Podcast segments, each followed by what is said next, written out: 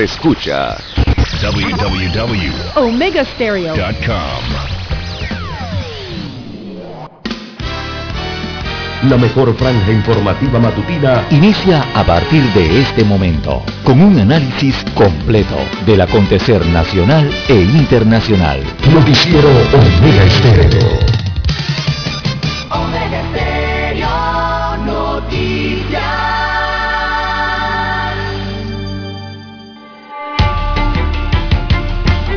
A continuación, los titulares, con los hechos que son noticias hoy.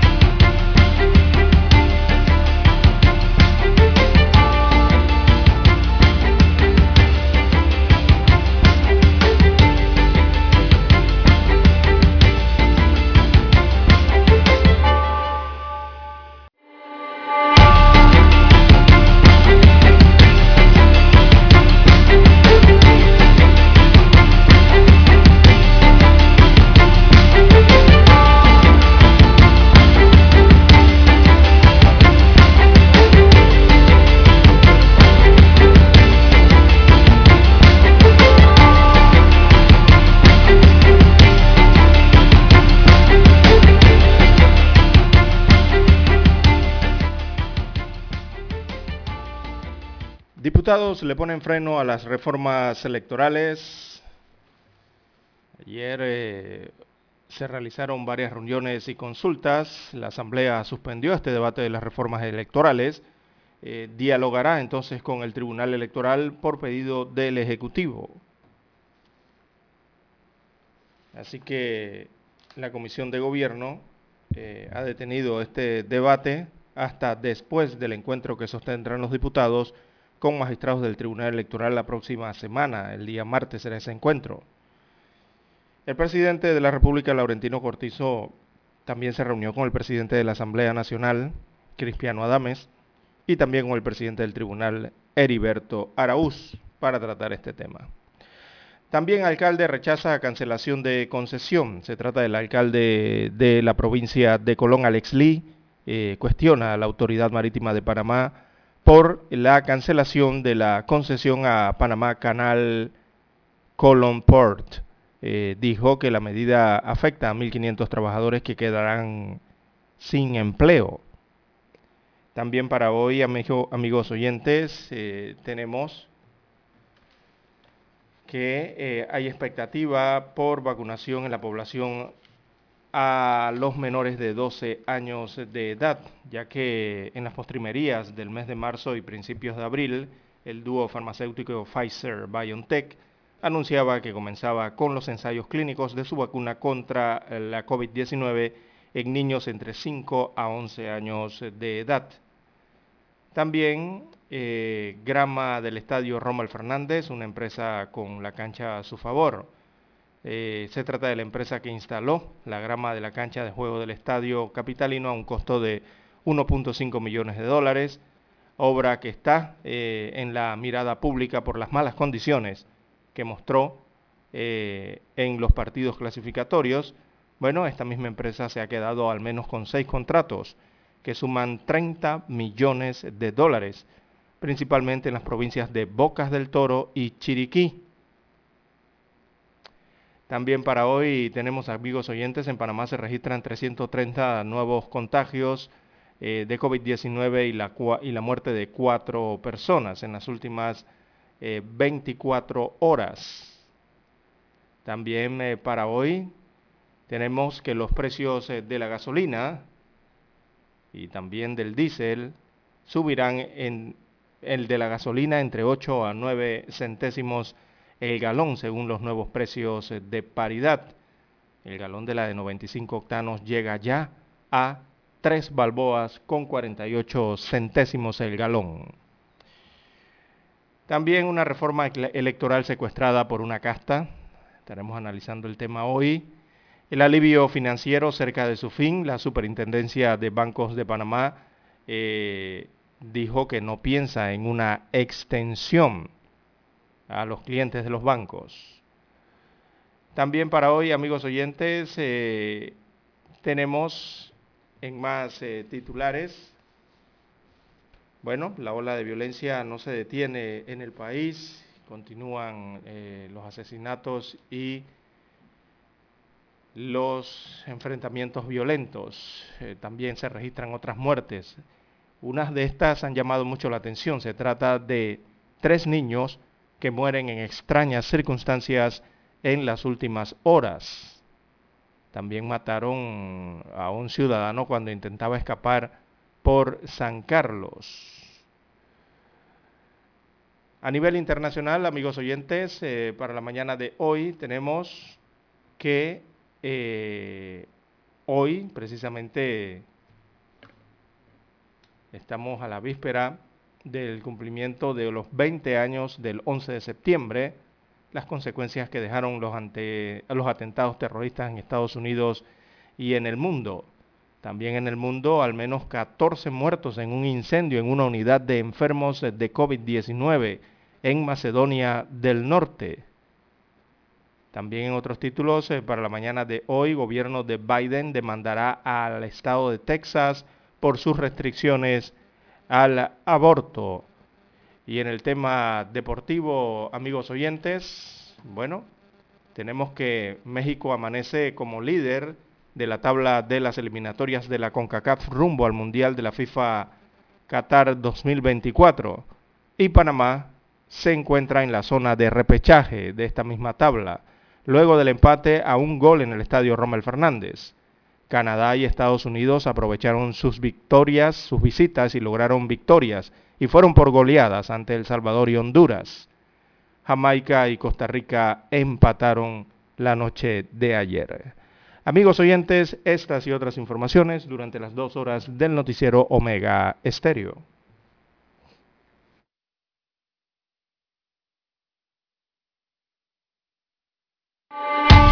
Estos fueron nuestros titulares de hoy. En breve regresamos. 7.30 AM. Infoanálisis, con entrevistas y análisis con los personajes que son noticia. La mejor franja informativa matutina está en los 107.3 FM de Omega Estéreo, cadena nacional. Omega Stereo tiene una nueva app. Descárgala en Play Store y App Store totalmente gratis. Escucha Omega Stereo las 24 horas donde estés con nuestra nueva app.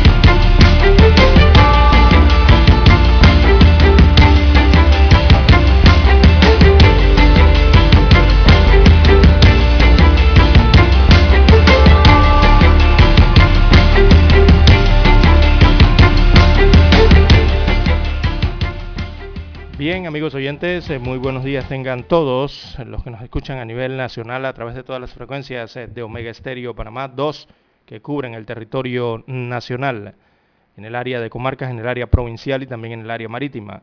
También sean bienvenidos todos a esta emisión informativa, los que nos escuchan a través de la magia del ciberespacio, fuera de fronteras. Sí, el internet en omegaestereo.com, bienvenidos sean todos y también los que mm, ya han descargado su apps y nos escuchan a través del apps de Omega Stereo.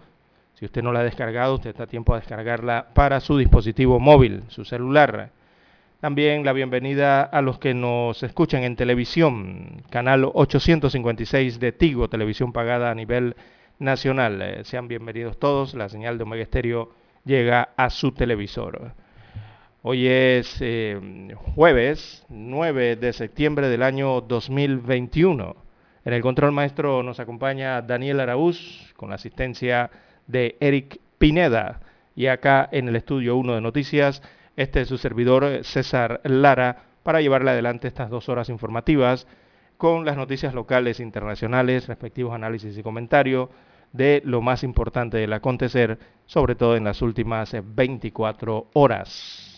Bien, dándole las gracias al Todopoderoso por permitirnos una mañana más eh, de vida y poder observar, aunque allí entre las nubes, eh, la intensidad luminosa que ya se asoma en el horizonte panameño. Bueno, aunque hoy tendremos una mañana eh, nublada, despierta eh, Panamá, entonces en medio de una mañana, mañana perdón, nublada, eh, y que bueno, hace algunos minutos, hace alguna hora atrás, cayó un aguacero aquí en Ciudad Capital, que ha mojado la urbe capitalina, aunque se tratan de aguaceros dispersos, como los que tendremos el día de hoy, serán aguaceros de variada intensidad, eh, pero sí eh, se marca dentro del de, eh, radar en las imágenes la posibilidad de fuertes aguaceros hacia el área occidental del país. Bueno, allá entiéndase Bocas del Toro, Chiriquí, comarca Nave Buglé, la provincia de Bocas del Toro, de Veraguas principalmente, ¿no? Y algo que toma de la península de Azuero serán los sectores eh, que mantendrán estas lluvias eh, algo dispersas, algunos chubascos estarán fuertes por allí en Veraguas, eh, algo para la provincia de Los Santos estará cayendo hoy de agua. Y también desde tempranas horas de la tarde de hoy se prevé se desarrollen nuevas celdas, que esas celdas van a traer más chubascos y aguaceros para la tarde, especialmente en la región metropolitana, aquí en Ciudad Capital, la provincia de Panamá Oeste, la comarca Gunayala y también marca hacia la península de Azuero. Eh, así que habrán de estos chubascos y aguaceros en ambas vertientes eh, del país, tanto la Caribe como la vertiente del Pacífico. Bien, amigos oyentes, eh, iniciamos el noticiero Omega Estéreo la mañana de hoy.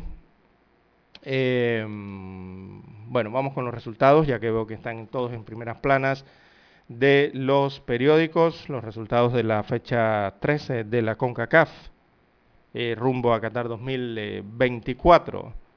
Así que anoche México volvió a empatar con Panamá, México de visita, Panamá de local.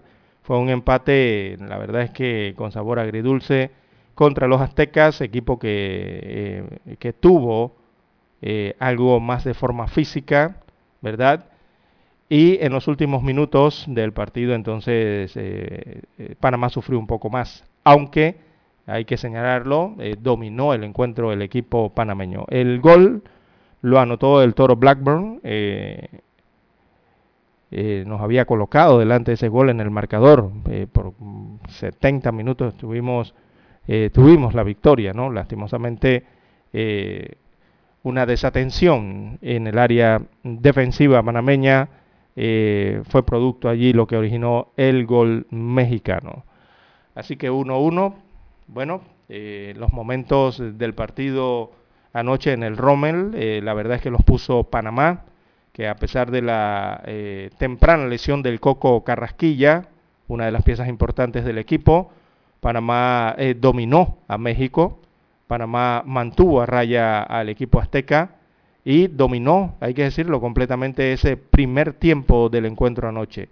Y también lapsos de la parte del complemento del encuentro, donde, eh, repito, en el final eh, fue notorio el desgaste físico en muchos jugadores de la selección de Panamá. Eh, esto claro está, después de tres partidos en siete días, era lógico que esto podría ocurrir, porque Panamá utilizó la misma alineación para el triplete de encuentros en esta primera fase de la octagonal. La repitió, ¿no? Pero hay que resaltar entonces que Panamá jugó bien, Panamá mueve bien la pelota, tiene capacidad para remontar el juego y acercarse al arco rival, que es lo importante aquí. lo demostró ya ante Costa Rica, ante Jamaica y anoche lo volvió a demostrar o a ratificar frente al onceno, al onceno mexicano. Eh, casi, casi se logra la historia, casi hace historia el equipo con una posible victoria que al final se escapó, ¿verdad? Y tuvo que firmar entonces un resultado eh, justo, podríamos decirlo así, donde le sacó puntos a México, onceno que viene con un fútbol eh, muy discreto, que, que, realmente México no hace valer para nada la supuesta grandeza con que acostumbran a nombrarlo. es más, con lo mostrado hasta el momento, yo como fanático personalmente diría que, le quedaba algo grande eso de la potencia futbolística de la CONCACAF. Y diría yo que ese título también está en disputa en esta eliminatoria. ¿eh? Bien, Daniel nos dice que hay que hacer una pausa, hacemos la pausa y retornamos. Noticiero Omega Estéreo. Omega Stereo tiene una nueva app. Descárgala en Play Store y App Store totalmente gratis. Escucha Omega Stereo las 24 horas donde estés con nuestra aplicación totalmente nueva.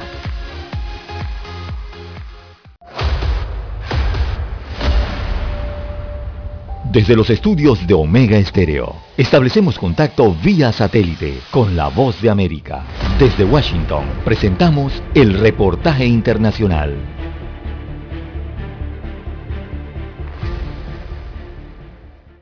El secretario de Estado de Estados Unidos, Anthony Blinken, se reunirá con el ministro de Relaciones Exteriores de Alemania, Heiko Maas, y al mismo tiempo un encuentro virtual con un grupo de mandatarios de países aliados para hablar de la situación actual en Afganistán, luego de que se completara la retirada total de las tropas estadounidenses de Afganistán. Un funcionario del Departamento de Estado aseguró que uno de los puntos más importantes de la reunión será el manejo que se le hará a la ayuda humanitaria que se envía a Afganistán ahora que los talibanes controlan el gobierno y el seguimiento que se le hará a las promesas que hicieron.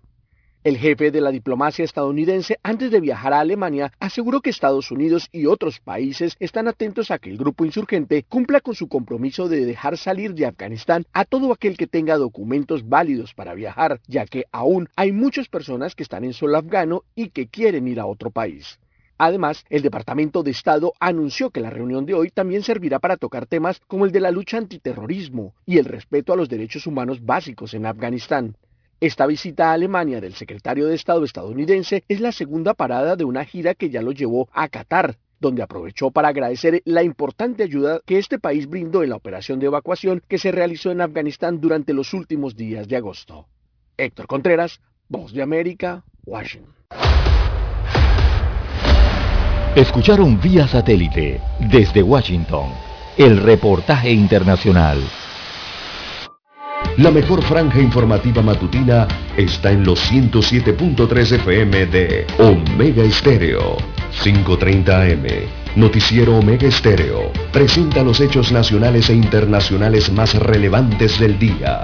7.30 AM. Infoanálisis. Con entrevistas y análisis con los personajes que son noticia. De 8 y 30 a 9 y 30 de la mañana. Sin rodeos. Con Álvaro Alvarado. De lunes a viernes por Omega Estéreo. En centrales telefónicas, la casa del teléfono es tu mejor opción. Te asesoramos y ofrecemos buena atención. Con años de experiencia trabajando para ti. La casa del teléfono, ubicados en Via Brasil y lista hermosa. La casa del teléfono, líder de telecomunicaciones la casa de teléfono, distribuidores de Panasonic. Ven a visitarnos, la casa del teléfono. 229-0465, lsdtcorp.com, distribuidor autorizado Panasonic. Para anunciarse en Omega Estéreo, marque el 269-2237. Con mucho gusto le brindaremos una atención profesional y personalizada su publicidad en Omega Estéreo. La escucharán de costa a costa y frontera a frontera. Contáctenos 269-2237. Gracias.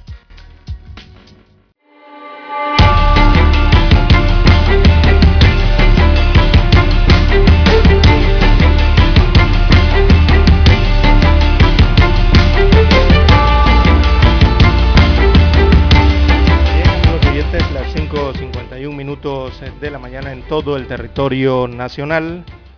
Bueno, eh, revisamos la página oficial de la CONCACAF, ¿verdad? Que es el organismo eh, que rige entonces estas líderes eh, de las eliminatorias en esta octagonal para el Mundial de la FIFA en Asia, allá en Qatar. y vemos entonces la tabla de resultados y aquí los resultados. Eh, en cuanto a lo de Panamá anoche, bueno, hay que resaltar el, trabajo colectivo eh, de los panameños que quedó evidenciado con, yo lo, pauto básicamente con lo ocurrido a Carrasquilla, al minuto, a esos minutos iniciales, ¿verdad? Por esta lesión que, bueno, todos esperamos tenga pronta recuperación, este jugador eh, panameño. Y lo digo porque allí entró un reemplazo para el que hoy eh, muchos, eh, para eh, el, que hoy día muchos dirían parece indiscutible, parece inamovible dentro del equipo, que es el Coco Carrasquilla, ¿verdad? Muchos se preocuparon anoche, apenas vieron esa lesión y apenas vieron que lo sacaron de la cancha. Y quizás muchos dijeron, hasta aquí llegamos, ¿verdad? la mayoría de los panameños creo que se sintió así. Pero el cambio que hizo el onceno panameño hizo el trabajo junto con sus compañeros. Entró a Yarza y junto con sus compañeros hizo el trabajo. Por eso hablo del trabajo colectivo. Allí se observa precisamente el trabajo de transformación del equipo de Panamá. Ahí ya se ve el toque del técnico Christiansen, eh, el sello que él vino a imprimirle a esta selección de Panamá, un sello muy al juego europeo, y eh, de eso también habla de la construcción de un equipo de el que ahora eh, toda la CONCACAF habla, eh, amigos oyentes. El Panamá de hoy es un equipo que se construye sin vacas sagradas. Eso fue el mensaje que por lo menos yo capté anoche inmediatamente cuando ocurrió lo de Carrasquilla. El técnico se mantiene firme en lo mismo. Aquí no hay vacas sagradas y lo dijo desde un inicio, cuando decidió no poner en la alineación ni a Torres, ni a eh, eh, Román tampoco, a Gaby me refiero también, y a Cooper, ¿no? Eh, a eso me refiero. Y sin las vacas sagradas, o sin ese sticker, vemos cómo la selección de Panamá funciona de igual forma. Así que eso es importante también para un equipo que es el tema del trabajo colectivo y que se pueda realizar eh, eh, lo, que, lo, que establece el técnico, las jugadas que establece el técnico, eh, sea el nombre del jugador que esté en la cancha en ese momento. Y eso es importante. por lo que vi, entonces, de los visitantes, México mejoró en la segunda parte del encuentro con el ingreso de este jugador Córdoba, juega muy bien ese muchacho, eh, y también de guardado, ya el experimentado, ¿no? Eh, México evidentemente tiene problemas adelante. Eh, allí adelante, hay que decirlo, no hay quien meta el gol para México. No tienen a un jugador, un 9, que los pueda ayudar dentro del seno mexicano, ¿no? tienen esos problemas allí, ya vendrá la polémica por el tema del argentino que hoy se ha nacionalizado mexicano, Funes Mori, que por cierto no funcionó muy bien anoche, pero es que tampoco le hicieron pases eh, para hacer gol, eh, hay que decirlo también. Y el otro chico Martín que entró, que bueno, parece que no, no, no, no tiene el nivel eh, para estar allí en medio de una eliminatoria, por lo menos lo que observé yo. Al final vemos la tabla de posiciones de la CONCACAF, México con el empate sigue invicto, es líder de la tabla con siete puntos. Eh, le escoltan Canadá, Estados Unidos y Panamá con cinco puntos respectivamente. Hay que destacar que al igual que México, Canadá, Estados Unidos y Panamá eh, siguen invictos. Canadá anoche goleó a El Salvador tres goles a cero. Un juego impresionante también anoche en El Salvador. Eh, y fue de visita el goleo, ¿no? Y los Estados Unidos, según la página de la CONCACAF, bueno, anoche visitó Honduras y venció 4 a 1 al onceno de Honduras. Eh, le llovieron los goles a, Honduras después del minuto 75. del partido. Comenzaron a caer 3, 2, 3, 4 goles, ¿verdad? en esta victoria de los Estados Unidos a domicilio allá en Honduras. Así que por ahora eh, estos cuatro primeros lugares eh, eh, son, los, son los cuatro primeros lugares. México, Canadá, Estados Unidos y Panamá. el resto de la tabla la completan Costa Rica, está en la quinta posición Costa Rica con dos puntos. Honduras está en la sexta posición, tiene dos puntos también. El Salvador está en la séptima con dos puntos y Jamaica está en la octava posición. Eh, ayer que Jamaica sumó su primer punto. Eh, anoche Jamaica empató con Costa Rica un gol allá en la capital Josefina. Bien, eh, mm, así está la tabla de posiciones oficial de la CONCACAF. Ahora veamos la zona. terminada esta fecha, hay que decir que si el Mundial de Qatar 2024 fuera hoy y hay que seleccionar a los que van para el Mundial, entonces México, Canadá y Estados Unidos obtendrían el boleto directo hasta el día de hoy y Panamá iría al repechaje, según la tabla de posiciones de la CONCACAF. Pero recordemos que todavía hace falta mucho, hay que ir paso a paso. Son 14 partidos y apenas van 3, pero sin duda es un buen inicio eh, en la eliminatoria, una eliminatoria que pinta eh, muy igualada eh, en cuanto al rendimiento de los equipos. Es lo que estamos viendo, esta cantidad de empates, victorias ajustadas en algunos casos, y bueno, en otros cuando salen y destacan entonces el equipo, ¿no? con goleadas. Ya Panamá destacó con goleadas, lo hizo Canadá también anoche. Eh, Estados Unidos también goleó anoche, destacado. Y eh, México, a pesar de que está en primera posición de la tabla, es el que todavía tiene que demostrar. Pero los resultados son los que hablan. Los resultados de México son 7 de 9 posibles puntos. Así que está de primero en la tabla de posiciones. Bien, son los resultados entonces eh, de acuerdo a la tabla, a la página oficial de la CONCACAF. Eh, veamos aquí entonces los siguientes partidos. Dice que el 7 de octubre eh, habrá partido entre Estados Unidos y Jamaica, 5 y 30 de la tarde. También el 7 de octubre se enfrenta a Honduras y Costa Rica, 6 de la tarde. Eh, México se enfrentará a Canadá el 7 de octubre. Y El Salvador se enfrenta a Panamá. Panamá va de visita a, San Salvador, entonces va para el Cuscatlán, Panamá eh, a jugar frente al Salvador el próximo 7 eh, de octubre. Así que así estarán los partidos para la próxima fecha. Ahora lo que hay que hacer es recuperar a los jugadores, porque la verdad que esto de tres fechas consecutivas, en una semana, en siete días, tres partidos, eh, con lo intenso que han estado, eso es mucho desgaste físico y evidentemente se iba a observar en el desempeño de las selecciones. Bien, las seis en punto de la mañana, hay que escuchar las gloriosas notas del himno nacional. Noticiero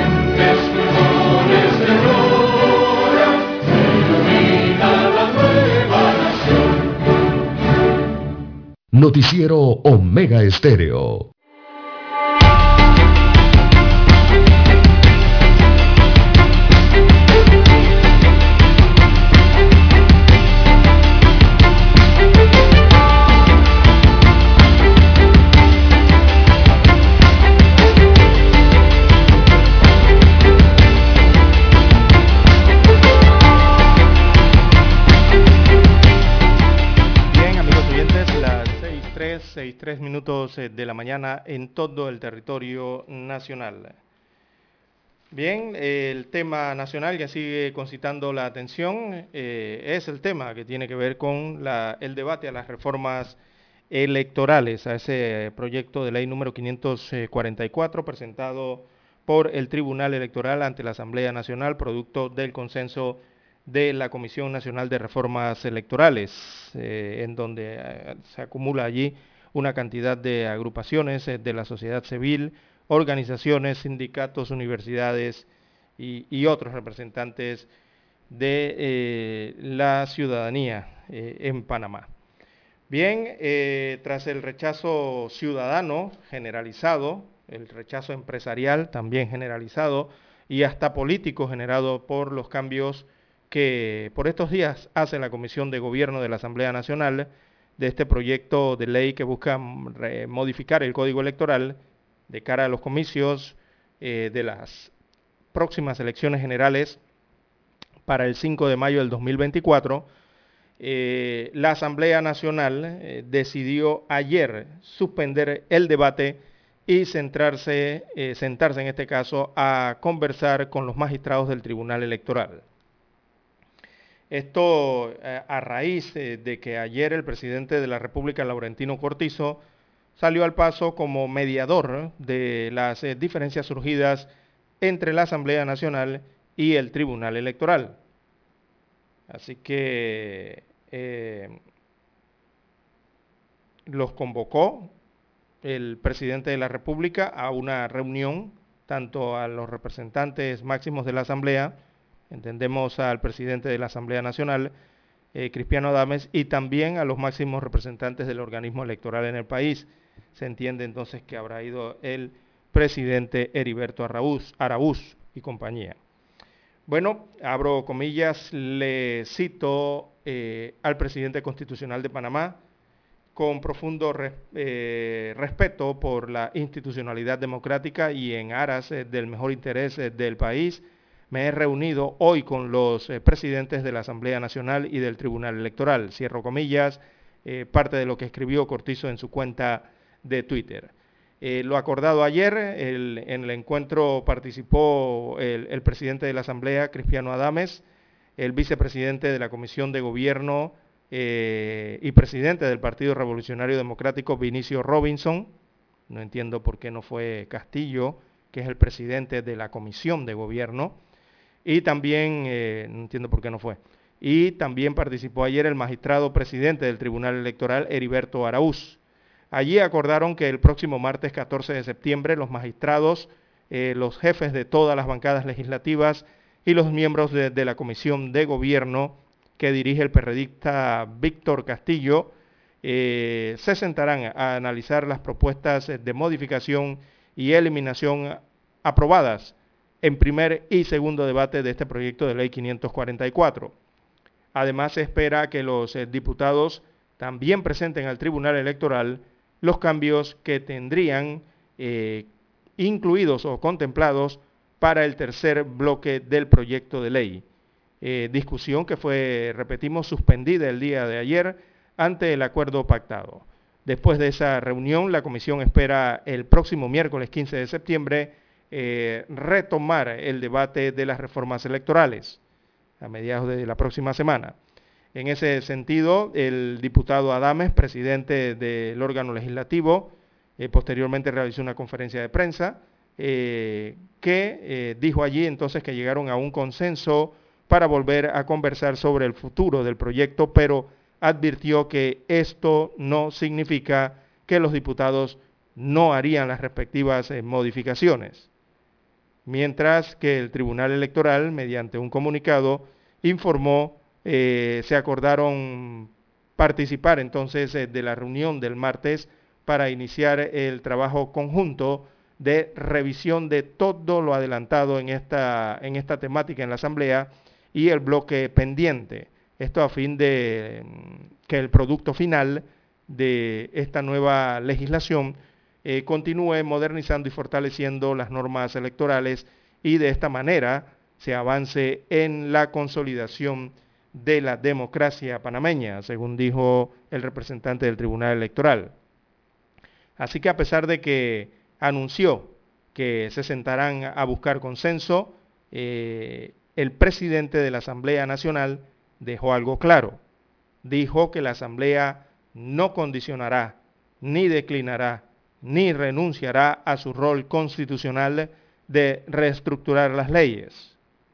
A su vez, planteó que cualquier panameño, cualquier asociación o gremio tiene derecho libre de opinar, pero en un momento de crisis las opiniones deben ser a manera y forma de conciliación y no de exacerbar ni crear condiciones de desasosiego que solamente aumenten el nivel de desesperanza. Estas fueron las palabras del presidente de la Asamblea Nacional, Cristiano Adames. Bien, eh, en cuanto al rechazo, eh, los magistrados del Tribunal Electoral eh, se levantaron de la mesa del debate, recordemos, luego de considerar que lo actuado por los diputados constituye un retroceso en materia electoral para el país y, según los magistrados que se actuó de forma inconsulta. Así que esa situación que provocó que los demás sectores del país, como la Cámara de Comercio, eh, solicitaran el respeto eh, por la institucionalidad y pidiesen también suspender el debate. A la Cámara de Comercio también se unieron eh, varios gremios, ¿verdad? Y otros sectores también como los estudiantiles y de sindicatos. Entonces los cambios más polémicos que se cuestionan o que cuestionan los magistrados y los, ciudadanos está en la eliminación de bajar los topes de financiamiento público preelectoral y también postelectoral. También está en el ojo de la tormenta pública eh, la posibilidad de cambiar las juntas directivas de los partidos políticos. Esto tras dos años eh, de gestión. También la paridad de género ha generado polémica, también mantener el fuero penal electoral, otro tema elegido en estas eh, modificaciones la eliminación eh, del voto informado y coartar la libertad de expresión con la propaganda electoral, otro de los puntos sensitivos eh, aprobados por la Asamblea Nacional en sus modificaciones. Fue lo que modificaron y aprobaron los diputados en la Comisión de Gobierno de la Asamblea Nacional. volvemos y hacemos acotación y repetimos, la Asamblea Nacional, los diputados tienen potestad constitucional, eso hay que respetarlo, ¿verdad? En cuanto a la creación y la modificación y análisis de las leyes en la República de Panamá, eso le corresponde por constitución a la Asamblea Nacional y es el trabajo que tienen que hacer los diputados. Así que por allí no hay ningún problema. El otro tema viene en cuanto a los consensos, es si se respetan o no los consensos de la sociedad eh, general, diría yo en general, porque suman a la civil y a otros grupos, y a lo que el Tribunal Electoral eh, han trabajado por más de un año en estas eh, reformas electorales a través de la Comisión Nacional de Reformas Electorales. Así que lo que hay que decir aquí es que realmente las reformas electorales siempre han causado y siempre van a causar tensión con la Asamblea Nacional. Eso es algo que eh, siempre va a ocurrir cada cinco años que se presenten estos consensos o sea en estas reuniones en cuanto a modificar el código electoral. ¿Y por qué? Porque esa, primero que nada, es la institución facultada constitucionalmente para hacer las leyes, es la Asamblea Nacional. Y en este caso, reformar la legislación electoral panameña. Eh, esto, evidentemente, causa la atención inmediatamente, ¿no? Porque están llevando un proyecto de ley que todos quieren sea aprobado de forma íntegra, pero la Asamblea Nacional y los diputados tienen que revisarlo y tienen la función constitucional entonces de modificar esa ley o agregar o quitar a la ley. Lastimosamente eh, es así la realidad, muchos no quieren que eso ocurra, pero es la función constitucional que tiene la Asamblea Nacional, por lo que al final hay que neutralizar o hay que superar esa tensión que se genera siempre y que en este caso no fue la excepción, porque siempre va a ser un proceso difícil, porque como ya sabemos se trata de la expresión eh, de la tensión general que hay entre la ciudadanía política, es decir, los diputados y sus facultades constitucionales, y el otro ejercicio que hay de la, de la sociedad civil, o sea, de la ciudadanía civil. Quienes están allí? El resto de la sociedad civil, eh, en su conjunto representados en esta comisión de reformas y también por el Tribunal Electoral. Así que ambas tienen lógicas, ambas posiciones tienen lógicas distintas. La primera, eh, en la Asamblea, con sus diputados, está basada en el principio de representación, como ya se ha explicado, y la segunda en el principio de la participación, que es lo que quiere el pueblo y lo que quiere la ciudadanía. Y siempre tiende esto a un cortocircuito, lamentablemente, en la Asamblea, en cómo cada quien entiende ese proceso y cómo se formaliza ese proceso en la Asamblea Nacional. Por eso ocurren estas tensiones. Las 6.15, 6.15 minutos de la mañana, vamos a una pausa y profundizamos un poco más en este tema. Somos Omega Estéreo. 40 años siendo la cadena nacional en FM Estéreo, pionera en Panamá. Desde los estudios de Omega Estéreo, establecemos contacto vía satélite con la voz de América. Desde Washington, presentamos el reportaje internacional.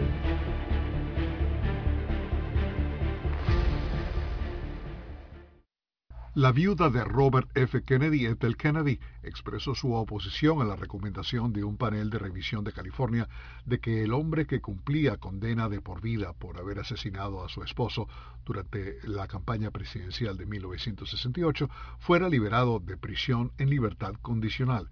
Dos comisionados de la Junta de Audiencias de Libertad Condicional del Estado concluyeron recientemente que el asesino convicto, Sirán Sirán, de 77 años, es apto para libertad condicional, la primera vez que un panel de revisión inicial recomienda su liberación. La decisión del panel está sujeta a una revisión de 120 días por parte del personal legal de la Junta, durante la cual el caso puede remitirse a la Junta en pleno para una evaluación adicional. El gobernador de California tendría entonces 30 días para revertir la decisión o dejarla en pie. El proceso probablemente pondría el destino de Sirán Sirán en manos del gobernador demócrata Gavin Newsom, suponiendo que el gobernador sobreviva a las elecciones revocatorias de septiembre 14. A Sirán, un refugiado palestino, se le ha negado libertad condicional en 15 ocasiones.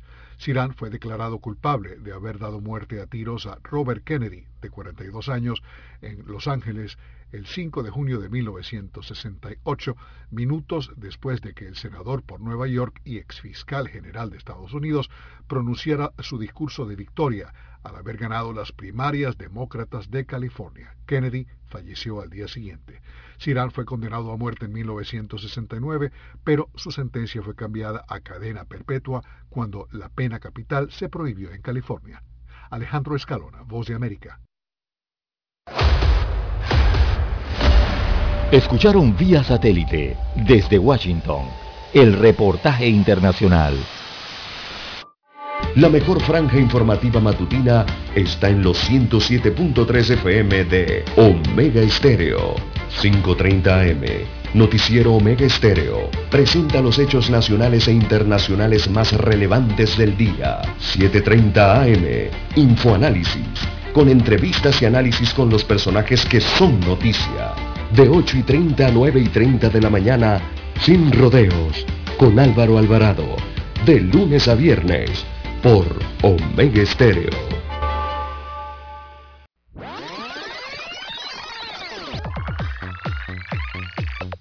Omega Stereo tiene una nueva app. Descárgala en Play Store y App Store totalmente gratis. Escucha Omega Stereo las 24 horas donde estés con nuestra aplicación 100% renovada.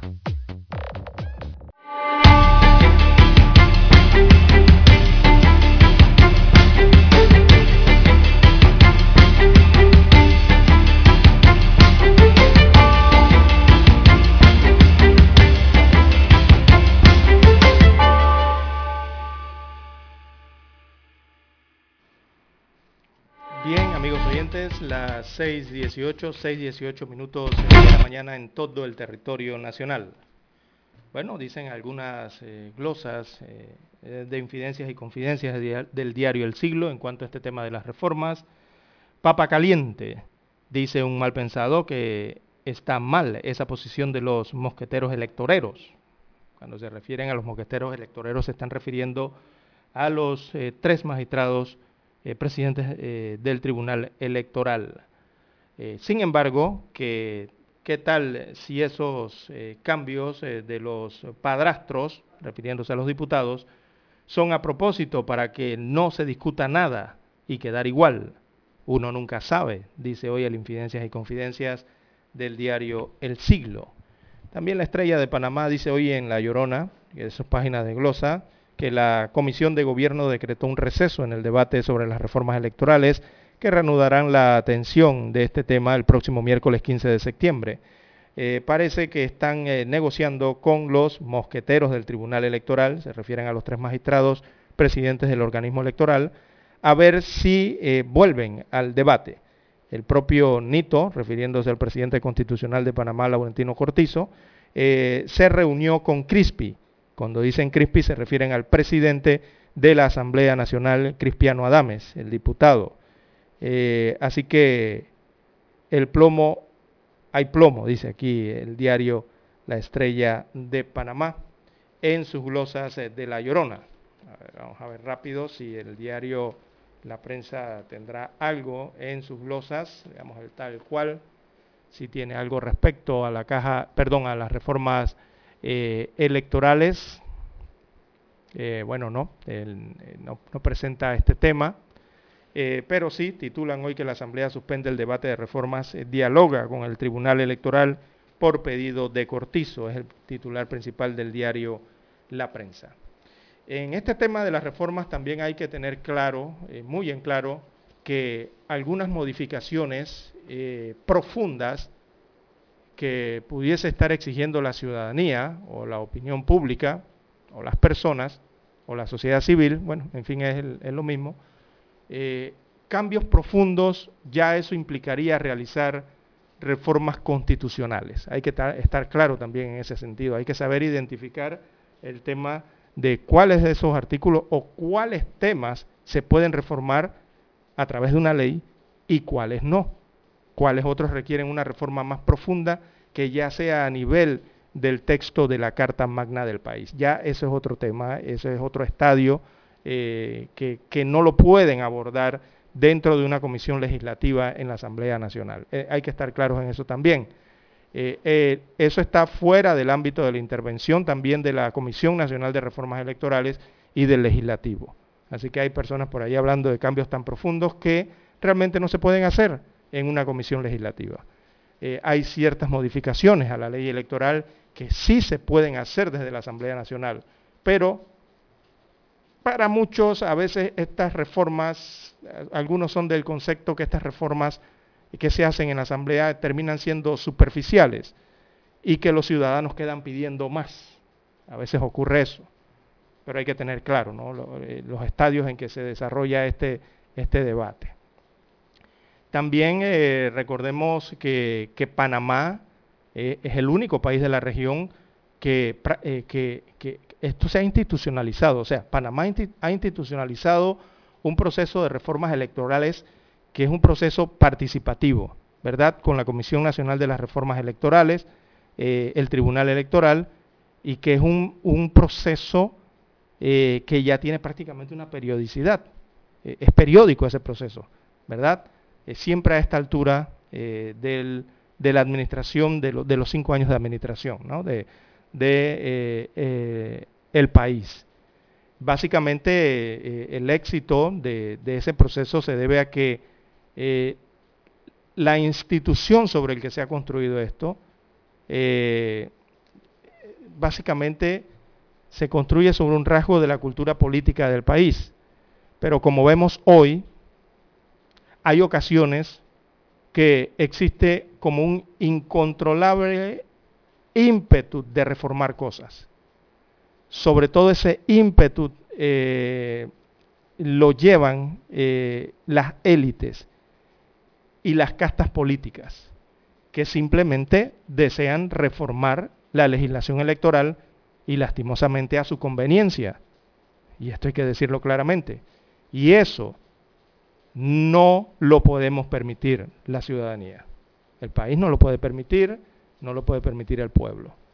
Y menos que se convierta esa tendencia, esa intención eh, de siempre reformar, pero a través de las apetencias de las élites, de las castas políticas, evitar que eso se convierta en algo recurrente cada cinco años, cada cuatro años. En eso es lo que hay que estar vigilantes. Por eso, amigos oyentes, es lo que vemos en estos escenarios de, esta crisis, eh, algunos la llaman política, desatada eh, por una reforma a la legislación electoral en nuestro país. Vemos como el clima que estaba pacífico cuando entran en escena estas reformas electorales se transforma en un disturbio total del escenario, ¿verdad?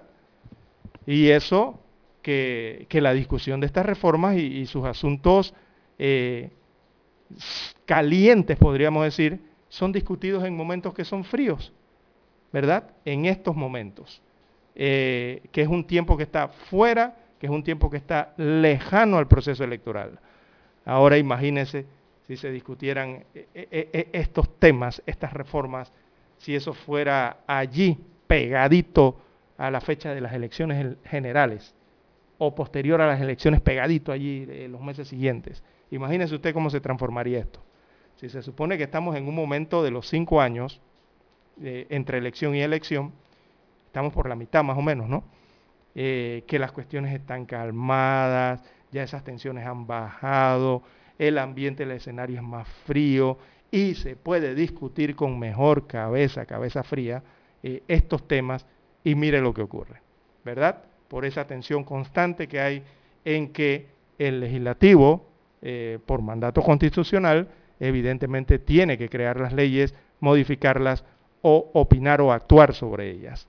Y por supuesto que no van a dejar que ningún otro sector, ningún otro gremio influya en eso, porque está tácitamente, está claramente establecido en la constitución política del país.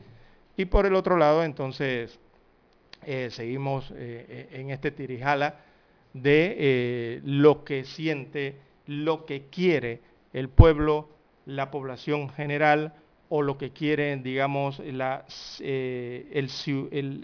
civiles en este caso, ¿verdad? Lo que, lo, que quieren los ciudadanos en frente a cómo son los procesos, en frente a cómo se formalizan estas cosas en eh, los en las respectivas instancias o entidades, en este caso en la Asamblea Nacional de Diputados.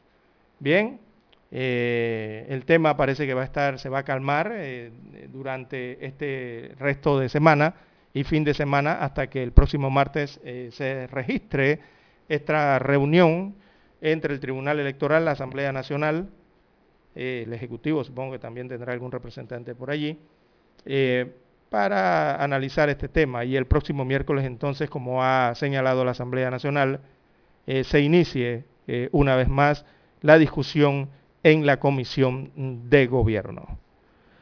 Bien, amigos oyentes, hay que hacer la pausa para escuchar las notas eh, del himno, perdón, las notas de los periódicos, las principales portadas del país. Infoanálisis de lunes a viernes, de 7 y 30 a 8 y 30 de la mañana por los 107.3 FM de Omega Estéreo. Con Guillermo Antonio Adames Rubén Darío Murgas y Milton Enríquez. Infoanálisis, el programa para gente inteligente como usted.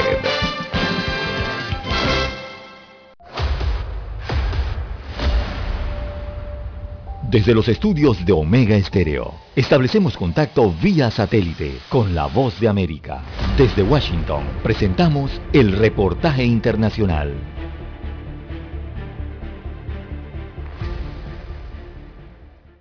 Una nueva emergencia social y sanitaria se presenta en la población de Necoclí, en el norte de Colombia, donde al menos 14.000 migrantes haitianos provenientes del sur del continente buscan ingresar a Panamá para continuar su ruta hacia Estados Unidos y Canadá. Los controles migratorios aplicados por las autoridades panameñas, que solo permiten el cruce de 500 migrantes al día, ha causado el represamiento. Jorge Tobón, alcalde de Necoclí, señala que la situación ha generado una emergencia humanitaria. También de alimentos, porque no alcanza los insumos para, para suplir la, la, población local y la población migrante. Por su parte, el personero de esta población, Francisco Menco, advirtió que ante la situación invernal, muchos de los migrantes padecen enfermedades respiratorias, lo que aunado a la proliferación de basuras y desechos producto de la migración, tiene a la población a punto de un colapso sanitario. No hay donde hospedarlos. Alrededor de 2.000 duermen en las playas, en sitios por ahí que adecuan ellos para dormir. Entonces, usted se imaginará la playa sucia. Entre tanto, Samira Gozaín, directora del Servicio Migratorio de Panamá, dijo que en su territorio también se presenta represamiento de migrantes y pidió a Colombia respetar los acuerdos que limitan el número de refugiados que pueden cruzar la frontera diariamente. Ahorita mismo tenemos 6.500 personas más que las que deberíamos tener si se hubiera cumplido con el acuerdo que tenemos con Colombia. Las autoridades locales pidieron a las cancillerías de los dos países adoptar medidas urgentes para mitigar la crisis que se presenta en la frontera por este fenómeno migratorio. Manuel Arias Naranjo, Voz de América, Colombia. Escucharon vía satélite desde Washington el reportaje internacional. Omega Estéreo, 24 horas en FM Estéreo.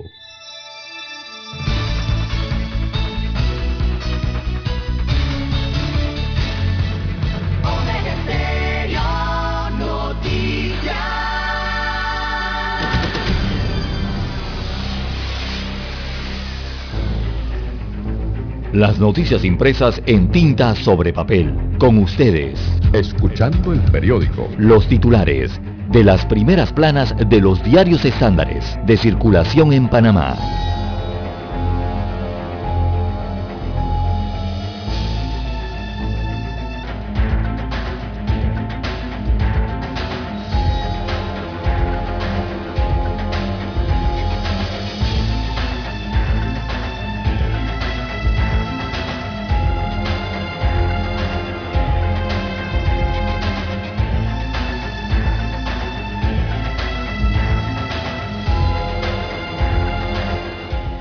Amigos oyentes, la decana de la prensa nacional, la estrella de Panamá, titula para este jueves 9 de septiembre del 2021, diputados le ponen freno a las reformas electorales, la Comisión de Gobierno suspendió el debate de las reformas electorales hasta después del encuentro que sostendrán los diputados con los magistrados del Tribunal Electoral.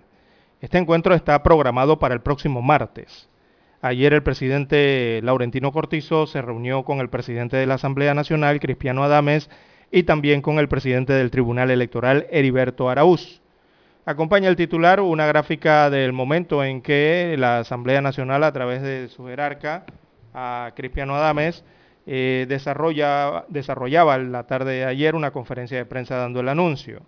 También acompaña eh, una cita a este titular del diario La Estrella de Panamá, eh, es de Laurentino Cortizo Cohen, él es el presidente de la República de Panamá.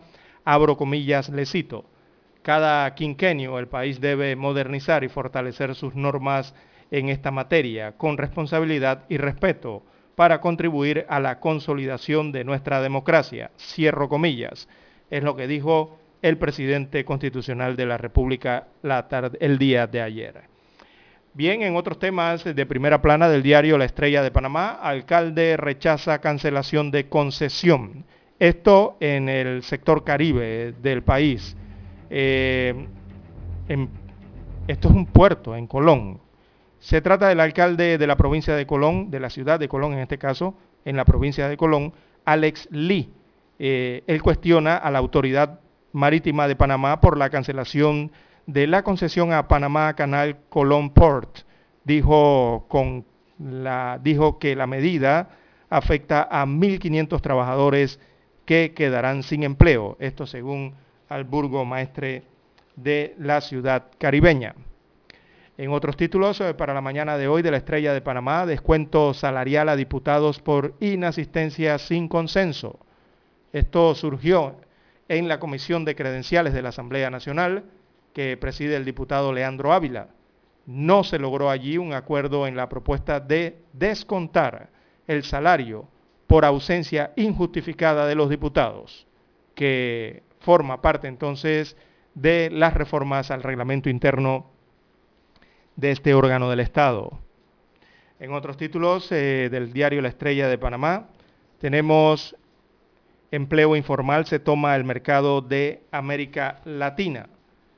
Un 70% de los puestos de trabajo generados desde mediados del año 2020 hasta el primer trimestre del año 2021 en varios países de América Latina han sido en condiciones de informalidad, de acuerdo al, último informe de la Organización Internacional del Trabajo, la OIT. Eh, no se están generando ni la cantidad ni la calidad de los empleos que requiere esta región, según dijo la Organización Internacional del Trabajo. También eh, tenemos en más títulos del diario La Estrella de Panamá las confesiones del diputado Tito Rodríguez. Hay una entrevista que le realiza la decana de la prensa nacional al diputado por el Molirena. Él manifiesta sus desacuerdos con la alianza con el PRD por algunos cargos dice ser amigo de Pancho Alemán y que los electores siempre piden algo que hay que darles respuesta, según la entrevista que tiene hoy la estrella de Panamá al diputado del área norte del el distrito de Panamá. También en Café La Estrella, que está en la página 5B, desarrollan el reportaje Comida japonesa, una receta basada en productos de estación.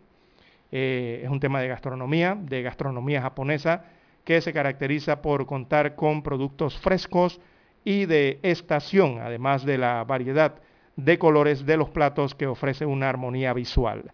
Los vegetales son los protagonistas, dice el reporte de la página 5B.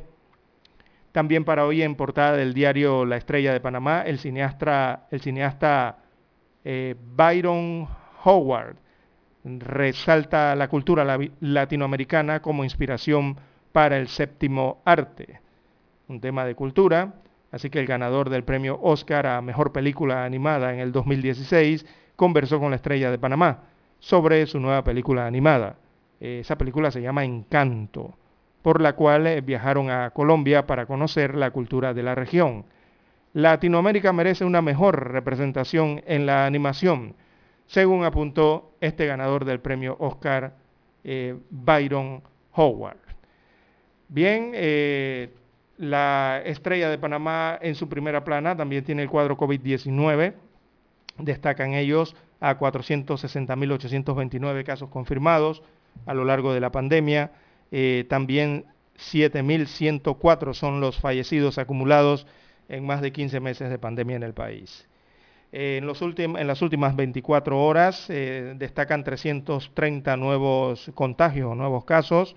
Eso es el reporte de la jornada de ayer. Y también eh, oficializa cuatro fallecimientos eh, el cuadro en la última jornada.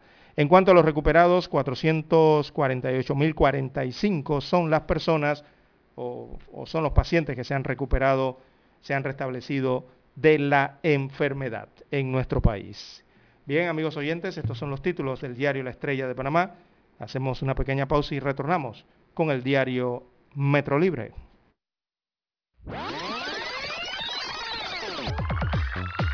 Omega Stereo tiene una nueva app. Descárgala en Play Store y App Store totalmente gratis. Escucha Omega Stereo las 24 horas donde estés con nuestra nueva app.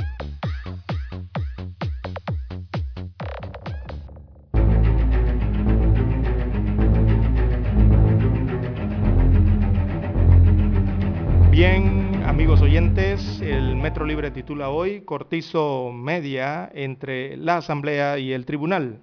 Así que el próximo martes 14 de septiembre los magistrados del Tribunal Electoral se reunirán con líderes de la Asamblea, esta viene siendo la Asamblea Nacional, para revisar lo adelantado con la ley 544, esta es la ley de reformas electorales, o por lo menos el proyecto, eh, tras una intervención del presidente de la República.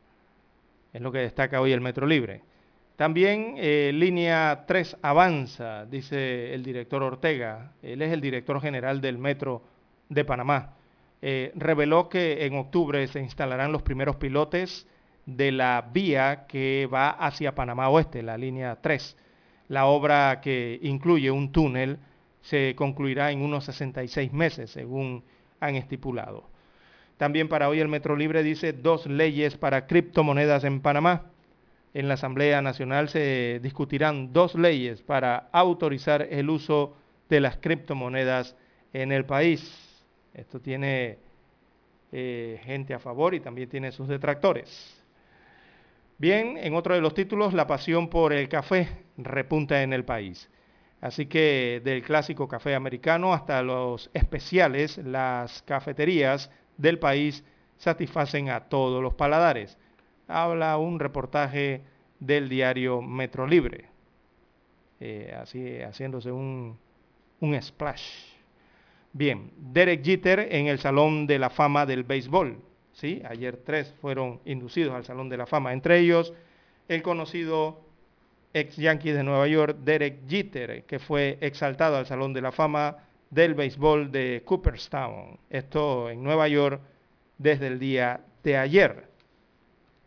También a nivel internacional, Bolsonaro y la Corte en pleno enfrentamiento.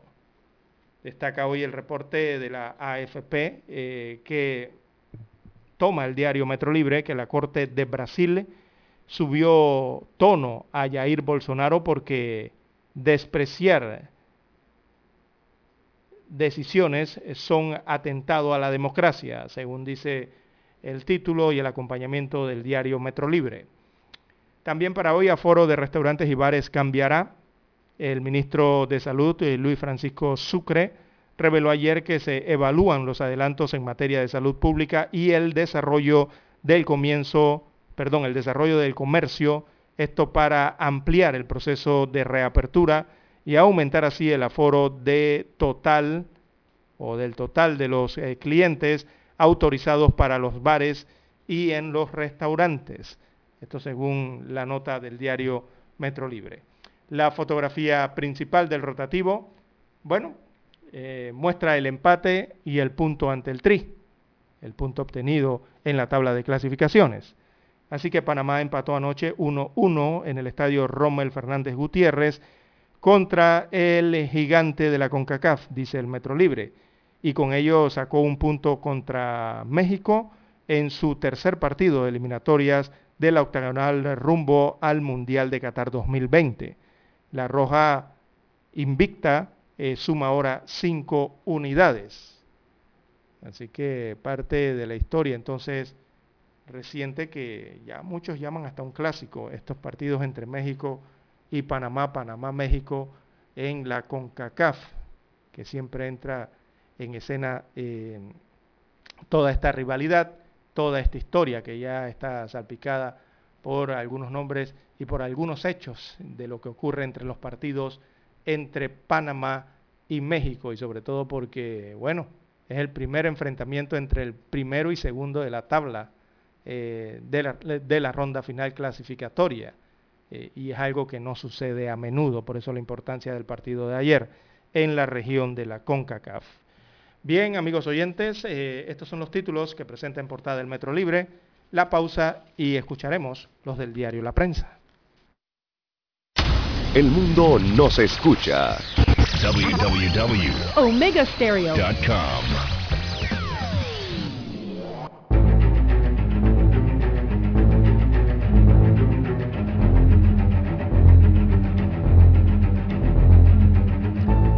Bien, el diario La Prensa titula para este jueves 9 de septiembre, una empresa con la cancha a su favor. Se trata del tema de la grama del estadio Rommel Fernández. Dice que la empresa que instaló la grama de la cancha de juego del estadio Rommel Fernández Gutiérrez a un costo de 1.7 millones de dólares, obra que está en la mirada pública por las malas condiciones que mostró un día antes del partido de fútbol entre Panamá y México, se ha quedado esta empresa con al menos seis contratos que suman más de 30 millones de dólares en las provincias de Bocas del Toro y Chiriquí. La primera circunscripción que es bastión político del diputado Vinicio Robinson, presidente del gobernante Partido Revolucionario Democrático. Destaca hoy eh, el principal titular del diario La Prensa. Así que Riga Services SA está a cargo de millonarias obras en las provincias de Bocas del Toro y Chiriquí eh, en Bocas del Toro tiene cinco eh, contratos o obras eh, por encargo del Instituto Pandeportes.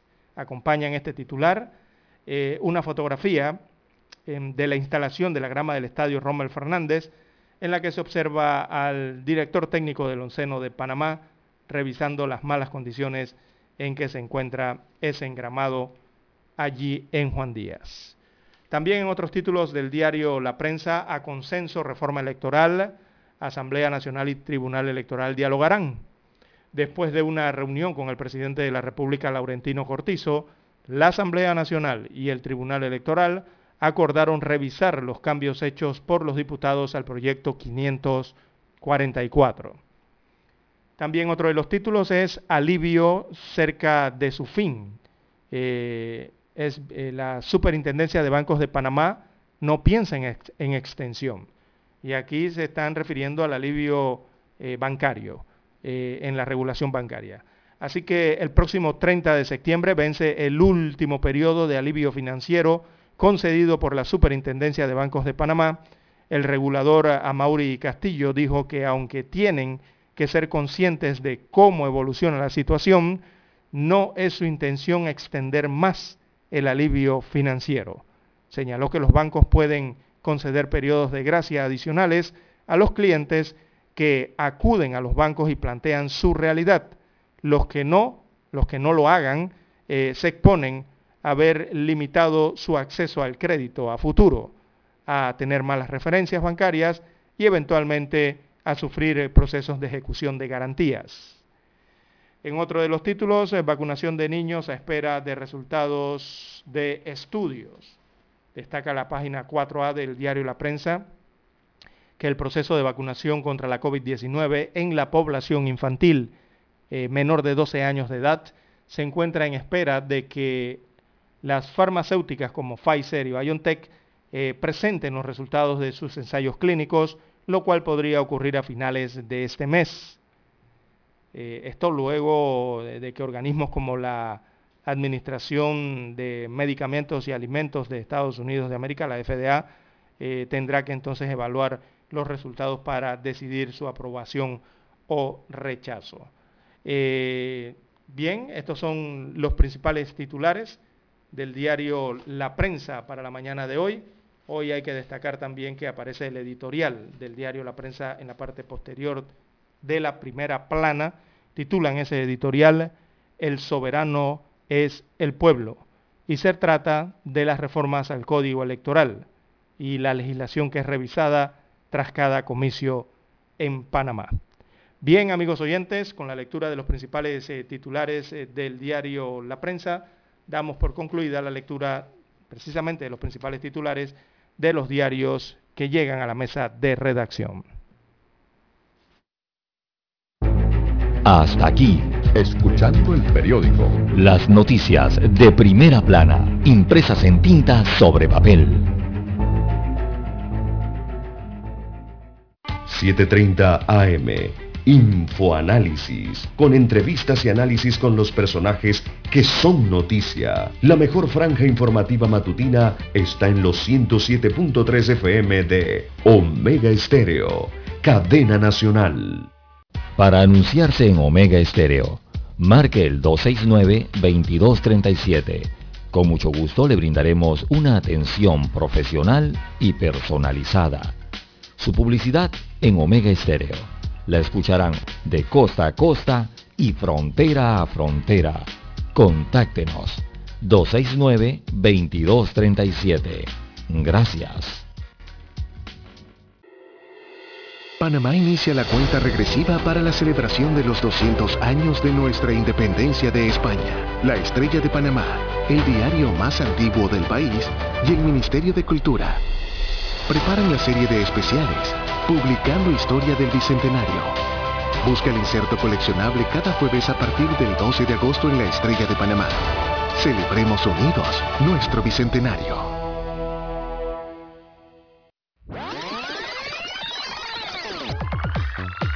Omega Stereo tiene una nueva app. Descárgala en Play Store y App Store totalmente gratis. Escucha Omega Stereo las 24 horas donde estés con nuestra nueva app. Omega Estéreo, 40 años de innovación. Desde los estudios de Omega Estéreo, establecemos contacto vía satélite con la voz de América. Desde Washington, presentamos el reportaje internacional.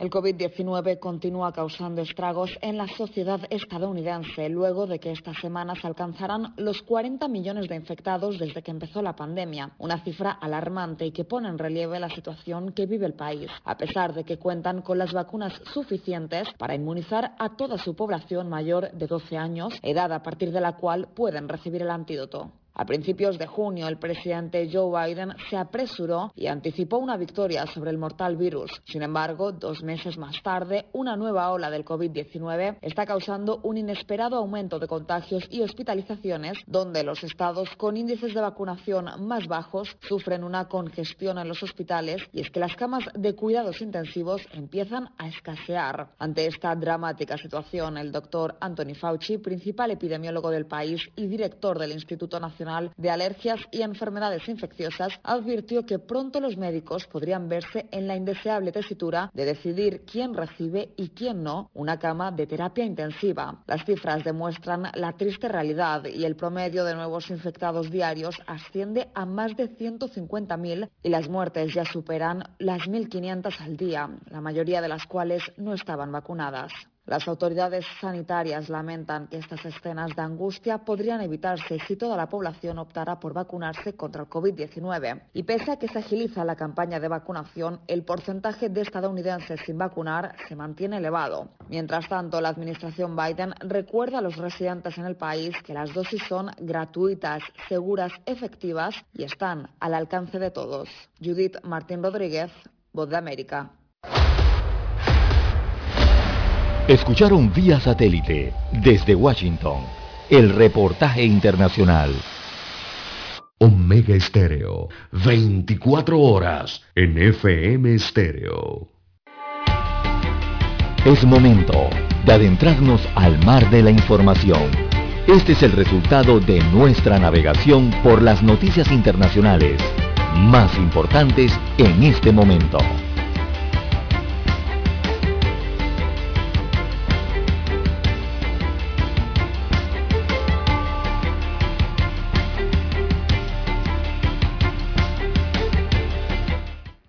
Amigos oyentes, las 6.52 minutos eh, de la mañana en todo el territorio nacional. Eh, veamos que hay de relieve a nivel eh, internacional. Bueno, la información principal se genera en estos momentos en Macedonia del Norte. Así que al menos 14 muertos se producen allí en un incendio en una unidad de enfermos de COVID-19 en Macedonia.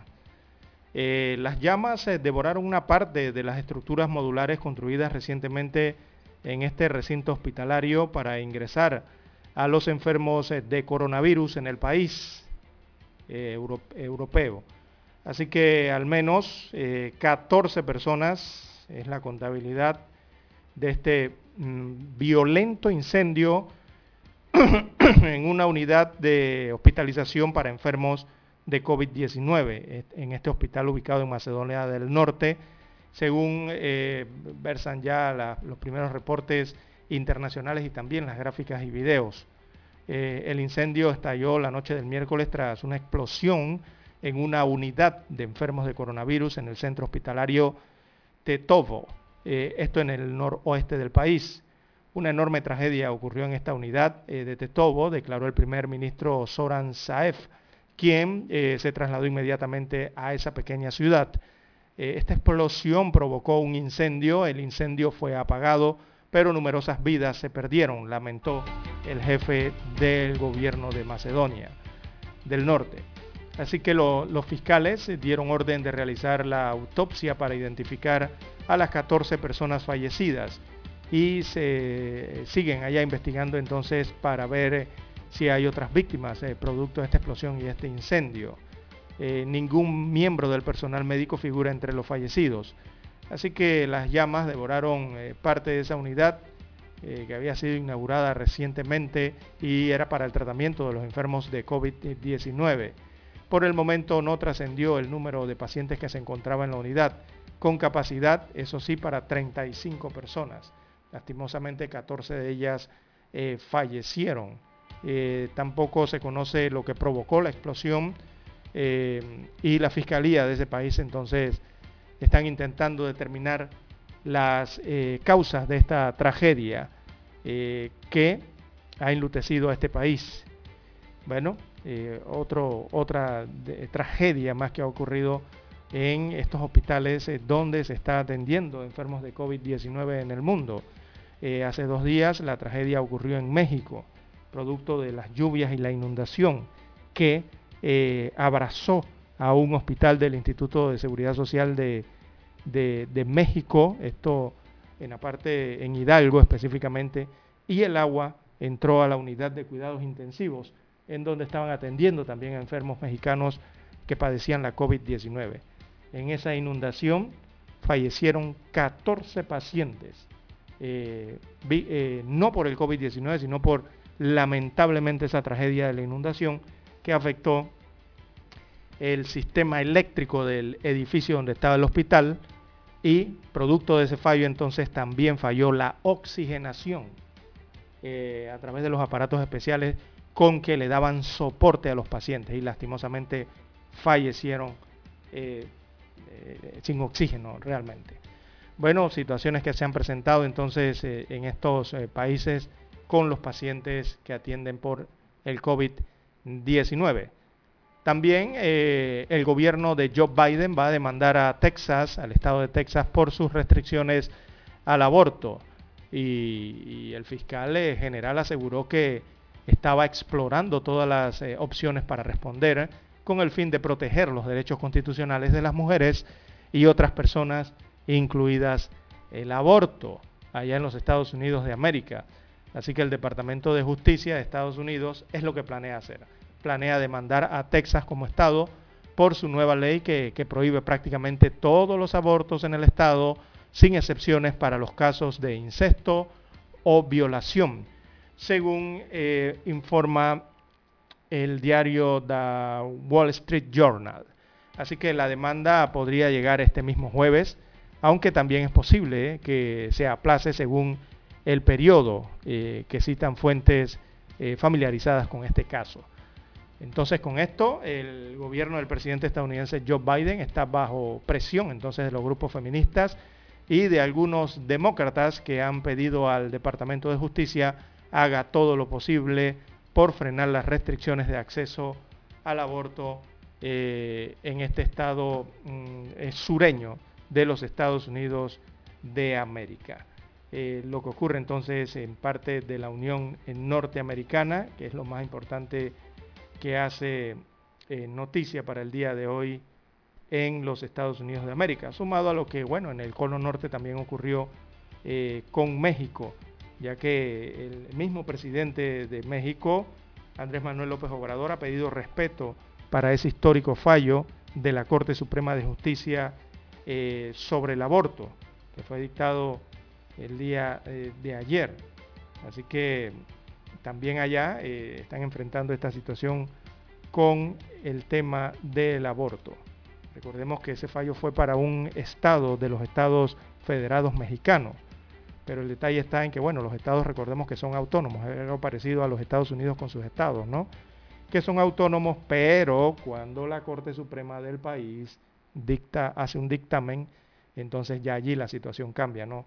Eh, con eh, lo que pueden hacer los estados específicamente. Así que en México ocurre esta misma eh, situación, ¿verdad? Con el aborto. Bien, en otras informaciones, veamos a nivel internacional que se destacan para la mañana de hoy. El Papa Francisco nombra a secretario de la Congregación para el Clero, eh, allí nombra entonces a sacerdote chileno, es un sacerdote latinoamericano, un sacerdote suramericano. Este es el sacerdote que, que denunció a Caradima. Así que él es de nombre Andrés Ferrada Moreira, Ferrada así mismo, eh, que testificó ante la justicia sobre las agresiones sexuales a menores del ex párroco del Bosque en Chile eh, trabaja este desde, los, desde el 2018 en este organismo que se encarga de la formación de los religiosos. Así que el anuncio fue hecho ayer desde el Vaticano por el propio Papa Francisco. Allí anunció la proclamación de este sacerdote chileno, repito el nombre, Andrés Gabriel Ferrada Moreira, que fue uno de los eh, primeros eclesiásticos de su país en denunciar los abusos sexuales a menores del fallecido religioso Fernando Caradima. Así que este sacerdote de 52 años, eh, según la misiva, ejercerá a partir del 1 de octubre como el secretario de la Congregación para el Clero, que se encargará de la formación de los religiosos. Eh, un cargo importante entonces dentro de la Iglesia Católica. Bien, ya tenemos la señal vía satélite desde Washington, Estados Unidos. Escuchemos la voz de América.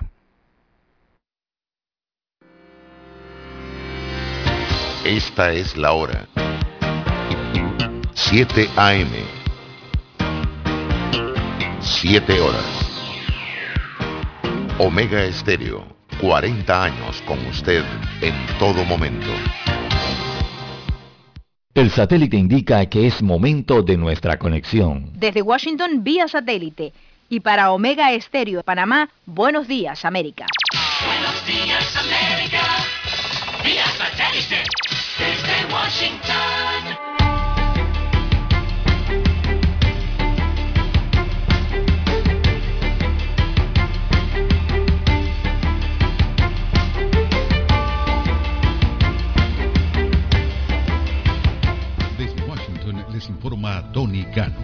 La producción de crudo de Estados Unidos caerá en 200.000 barriles por día en 2021 a 11,08 millones de barriles por día, señaló la Administración de Información de Energía EIA, destacando que el impacto del huracán Ida provocará un descenso mayor al pronóstico previo de un retroceso de 160.000 barriles por día.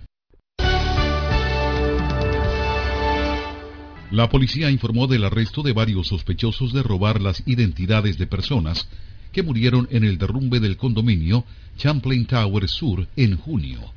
La Fiscalía de Miami-Dade señaló que brindará más detalles de los arrestos en una conferencia de prensa en las próximas horas. El desarrollador de vacunas Novavax informó es que inició un estudio en fase inicial para probar una vacuna combinada contra la influenza y el COVID-19.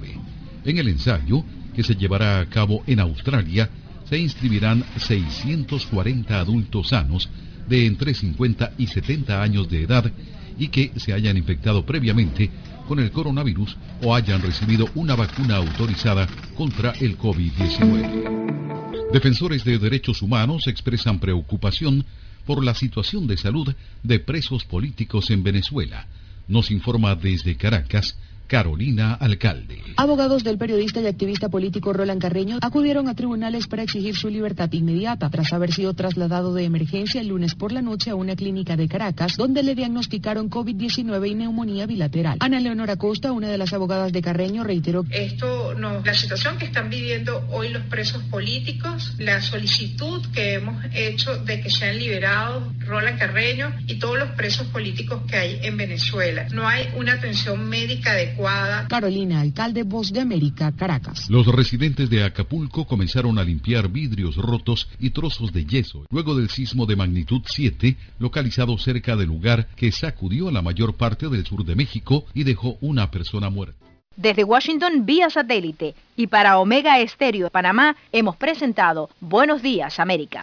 Buenos días América, vía satélite desde Washington.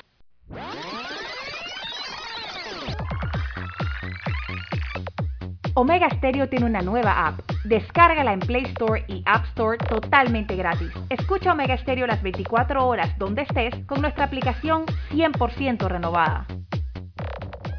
Somos Omega Estéreo. 40 años siendo la cadena nacional en FM Estéreo, pionera en Panamá.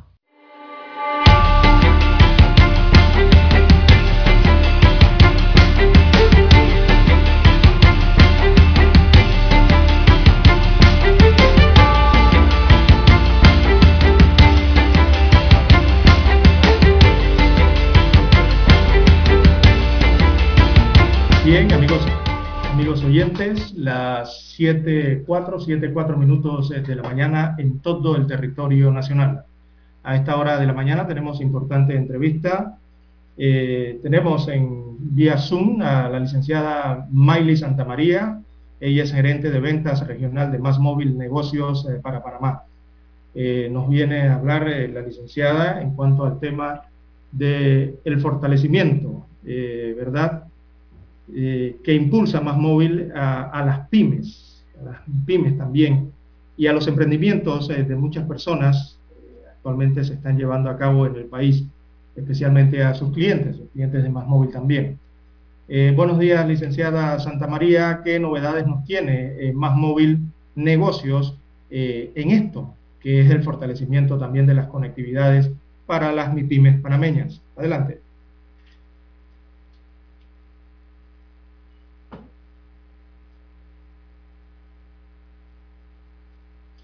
Bien, amigos oyentes, hemos perdido conexión momentánea con eh, la licenciada Miley Santa María. Así que, siete, cinco minutos de la mañana, para que el equipo técnico restablezca la comunicación. Bien, las 7, 5, 7, 6, ya 7, 6 minutos de la mañana en todo el territorio nacional. En efecto, eh, este es un tema interesante entonces eh, para los amigos de las pequeñas empresas en Panamá eh, que buscan impulsar ¿verdad? sus negocios y hoy día los negocios se impulsan y se impulsan con tecnología, sobre todo estas tecnologías de última generación a través de las redes de telecomunicaciones, sobre todo las redes móviles en el país y más móvil, bueno, tiene una división de negocios que precisamente eh, busca desarrollar esta temática en, entre los emprendedores del país, eh, emprendedores que realmente buscan superar entonces y avanzar en medio de esta difícil situación que se ha presentado con la pandemia de COVID-19 en nuestro país y evidentemente permitir eh, a estas empresas más pequeñas, también las medianas y las grandes, evidentemente, eh, a contar con los servicios estos de conectividad, eh, conociendo ya que Panamá, recordemos, eh, tiene una importante infraestructura en telecomunicaciones. Eh, aquí tenemos fibra óptica en nuestro país que hay que aprovechar al, al, máximo y sobre todo el, el aprovechamiento que brinda tener ese tipo de infraestructuras y que puede mejorar y contribuir mucho en el desarrollo de las empresas y en el crecimiento de las empresas a nivel nacional. Eh, las pequeñas empresas, las MIPIMES, no pueden quedarse por fuera de esto.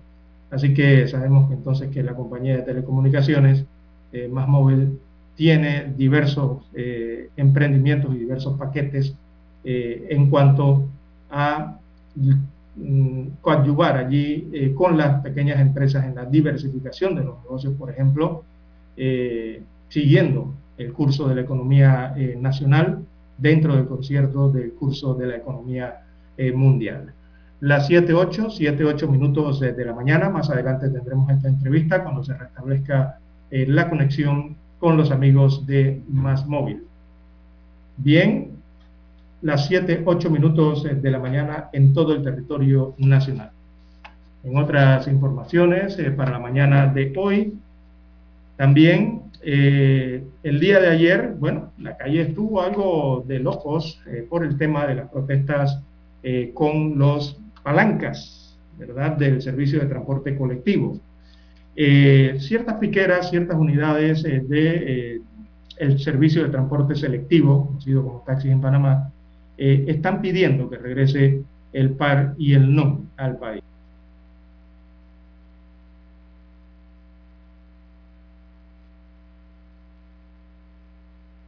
Entonces, los conocidos palancas continúan sus protestas para que la autoridad del tránsito y transporte terrestre extienda la medida hasta fin de año. Eh, los cierres de calles eh, se dieron en la 24 de diciembre, en este corregimiento, también en la avenida Balboa, acá en los corregimientos de Caledonia y Bellavista, también Santa Ana, allí donde convergen todos, eh, en la cinta costera, en San Isidro, esto en la vía cerca de la gran estación, allí en el distrito de San Miguelito, incluso en la carretera panamericana, a la altura de Coronado, allá mm, ya en limítrofe con San Carlos, eh, y también Colón, se dieron cierres, en el distrito de La Chorrera también, en la provincia de Herreras y también en la provincia de Los Santos, allá en la península de Azuero. Así que Rafael Reyes, dirigente de los taxistas, indicó que en estos eh, momentos la situación está difícil para ser equitativo, se puede extender el par y el non hasta el 15 de noviembre como última fecha y que eso debe dejarse claro, según indicó este dirigente de los transportistas selectivos. Él remarcó, remachó allí al respecto.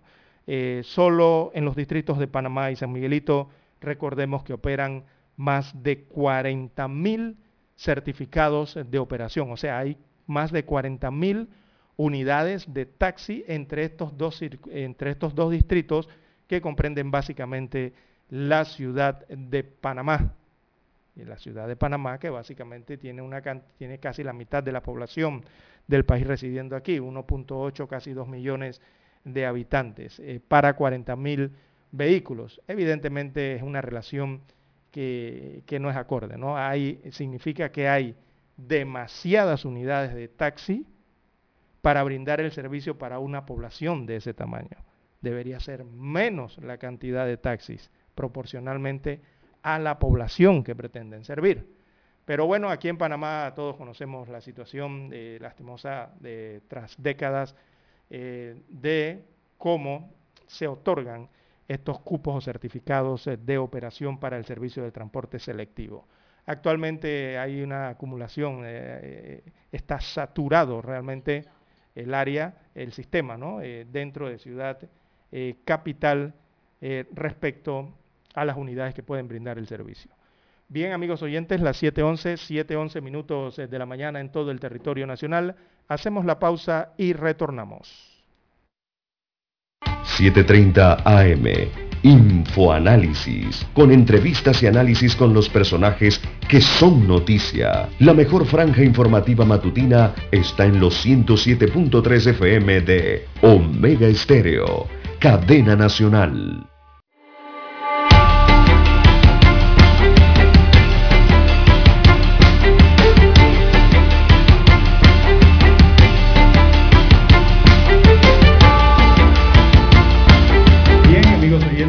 7.12, 7.12 minutos de la mañana en todo el territorio nacional. Hemos retomado la conexión con los amigos de Más Móvil Negocios. Miley Santa María es gerente de ventas regional de Más Móvil Negocio para Panamá.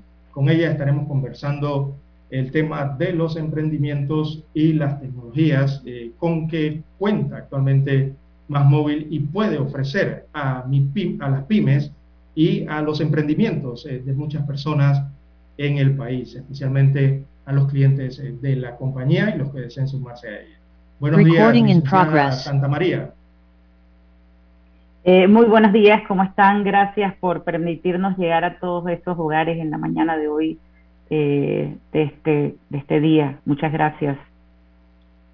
Bien, licenciada, Más Móvil Negocio a través de sus sistemas eh, busca apoyar a lo que son los emprendimientos, eh, todos estos emprendedores en el país que afrontan estas situaciones en medio de la pandemia y también eh, evidentemente han mejorado las tecnologías en la compañía con el devenir de, de los años. Así que buscan fortalecer la conectividad entonces con las pymes panameñas. ¿Nos puede ahondar un poco al respecto? Así es, Julio. Mira, eh, como empresa de tecnología eh, conocemos eh, y estamos conscientes de la importancia de las pymes en la, en la economía y el desarrollo de nuestro país. antes de que iniciara la, la pandemia en, en, febrero de 2020, nosotros creamos una unidad especial comercial llamada Más Móvil Negocios, enfocada 100% en las pequeñas y medianas empresas eh, eh, a partir de allí hemos trabajado en el diseño de ofertas de valor y servicios que se adecúan a las necesidades de, este sector de empresas. Eh, posterior, pues ahora, a, pocos, pocos meses de la reapertura de la economía, nosotros hemos empezado a ver una tendencia de recuperación de estos negocios y por supuesto que nosotros como empresa de telecomunicación decimos presente y estamos aquí para apoyar a todos aquellos pequeños negocios que son grandes para sus dueños, por supuesto, eh, porque son la economía que representa a ese comerciante y no solo eh, nosotros ofrecemos para ellos una conectividad, sino también ofrecemos soluciones digitales que les permitan mejorar la productividad y la eficiencia de esa gran compañía, de ese gran negocio de, de los panameños. ¿Cuál es la oferta digital que, con que cuentan, pueden contar los amigos de MIPYME para ganar terreno en medio de toda esta situación? Así es, mira, nosotros tenemos un, un, cóctel de ofertas, un cóctel de servicios. Nosotros, además de ofrecer altas velocidades de banda ancha a un bajo costo, a un costo que se, que se suma al, al presupuesto del, del dueño del negocio y de cada negocio, eh, también ofrecemos planes de telefonía móvil que se amoldan también, por supuesto, a cada presupuesto. Y vamos más allá de esto, eh, ofreciendo soluciones que permiten construir desde una página web una tienda virtual de tu propio negocio sin tener la necesidad de buscar ese diseñador, de buscar esa empresa que te diseñe, porque nosotros nos ocupamos de eso. Inclusive también ofrecemos eh, un helpdesk eh, que soluciona problemas de software y hardware, entre otras soluciones que tenemos para todos aquellos eh, comercios pequeños y grandes comercios de, Panamá. Hemos invertido también en la creación de soluciones digitales eh, para que las empresas tengan la opción de hacer eh, de manera digital y online todas las transacciones de una manera más expedita, sin necesidad de, moverse y pues siguiendo trabajando pues desde casa. Así que nosotros nos sumamos a, ese aporte y este año sabemos más que nunca que las pequeñas y medianas empresas necesitan, necesitan de nuestra ayuda para recuperarse y volver al camino del crecimiento. Así que en Más Móvil Negocio estamos aquí para ser un socio en cada uno de los negocios eh, que emprenden en este sector.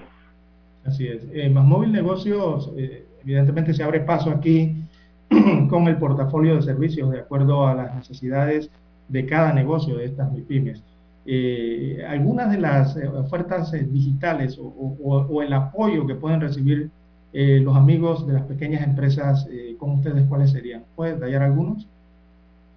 mira, nosotros más que todo en esta pandemia hemos dicho presentes, hemos sido una empresa muy solidaria con nuestros clientes, sobre todo con el sector turismo.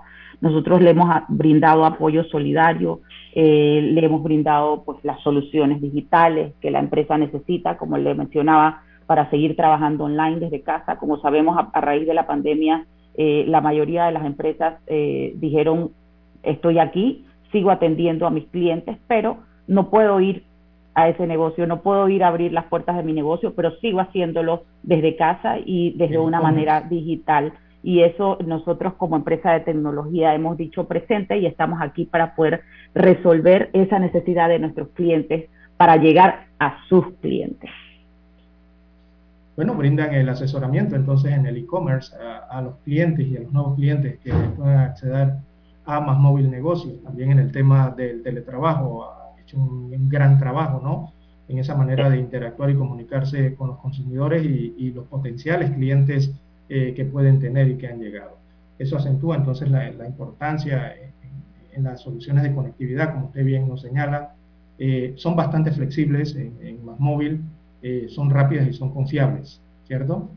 Así es, rápidos, confiables y sobre todo flexibles, porque nosotros nos amoldamos a la necesidad y al presupuesto del negocio.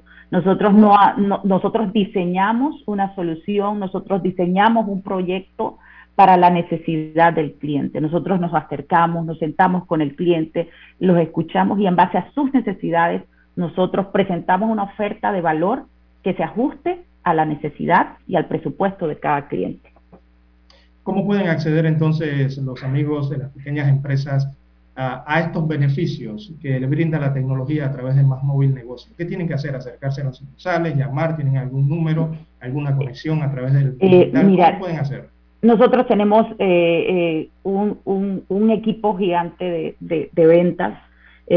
lo, lo, que yo como representante de esta empresa y, y, lo que me gustaría es, es es que nos permitiesen abrir las puertas de su negocio, nos permitiesen eh, contestar ese teléfono, contestar ese correo electrónico. Eh, nosotros tenemos una maquinaria de ventas en calle eh, que está haciendo ese trabajo a diario y está tocando cada negocio, no solamente puerta a puerta del negocio, sino también mediante un correo, mediante una llamada, que nos reciban y nos escuchen y, y conozcan nuestra oferta de valor y que estamos seguros que le beneficia al 100% a su negocio.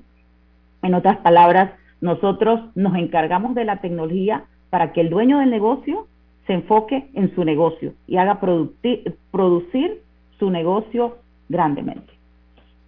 Así es. Bueno, interesante entonces los nuevos servicios, los paquetes y el asesoramiento que puede brindar la compañía Más Móvil Negocio a los amigos de mi pyme, a los amigos emprendedores, ¿verdad? Eh, en sus negocios en este momento eh, de situación económica actual en el país. Así que cuentan entonces con un entorno digital, eh, cuentan con la conectividad y Más Móvil Negocio entonces ofrece esos planes diseñados para impulsar los negocios y sobre todo a los mejores precios.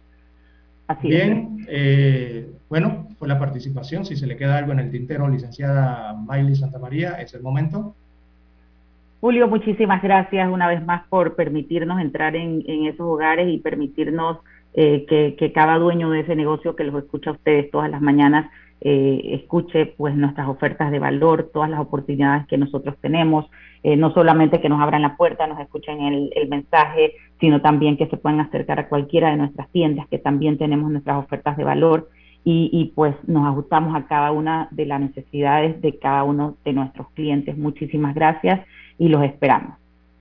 Así es. Bueno, agradecemos la participación de la gerente de ventas regional de Más Móvil Negocio, la licenciada Miley Santa María, en esta interesante entrevista entonces de cómo conectar con las MIPIMES eh, panameñas. Tenemos que hacer la pausa a esta hora de la mañana y retornamos con la parte final del noticiero Omega Estéreo. Omega Stereo tiene una nueva app. Descárgala en Play Store y App Store totalmente gratis. Escucha Omega Stereo las 24 horas donde estés con nuestra aplicación totalmente nueva.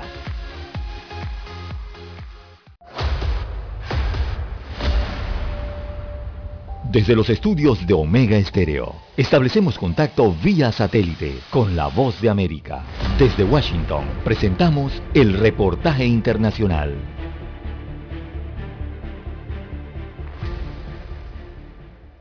La carta del presidente de México, Andrés Manuel López Obrador, a su homólogo de Estados Unidos, Joe Biden, será entregada en la Casa Blanca es cuando una delegación de funcionarios mexicanos estará en Washington para la celebración del diálogo económico de alto nivel. El grupo estará encabezado por el canciller Marcelo Ebrard y por la secretaria de Economía Tatiana Cloutier. El Ejecutivo mexicano insistió en que a la par de la contención migratoria se debe avanzar en una solución estructural con la inversión en Centroamérica, de donde provienen el 60% de los migrantes, y también con la entrega de visas de trabajo temporales por parte de Estados Unidos. Que se ofrezca trabajo, que se protejan los derechos humanos, es parte de lo que yo les pongo con todo respeto al presidente Biden, que ha tenido una actitud de apertura. Yo espero que haya una respuesta, ya que se inicie una etapa nueva. El presidente mexicano justificó las acciones de agentes migratorios y de la Guardia Nacional en el sur del país para evitar el avance de los migrantes. Dijo que se busca protegerlos de grupos criminales que operan sobre todo en el norte. Ojalá se comprenda. Es que tenemos que cuidar a los migrantes. El canciller Marcelo Ebrard detalló que en las últimas tres semanas se ha logrado el rescate de 162 migrantes en Camargo, Tamaulipas, 327 en Cadereyta, Nuevo León y 208 en la capital de Puebla, entre ellos 143 menores de edad. Todos se encontraban en condiciones insalubres y de hacinamiento. Sara Pablo, Voz de América, Ciudad de México. Escucharon vía satélite desde Washington el reportaje internacional. Para anunciarse en Omega Estéreo, marque el 269-2237. Con mucho gusto le brindaremos una atención profesional y personalizada. Su publicidad en Omega Estéreo. La escucharán de costa a costa y frontera a frontera.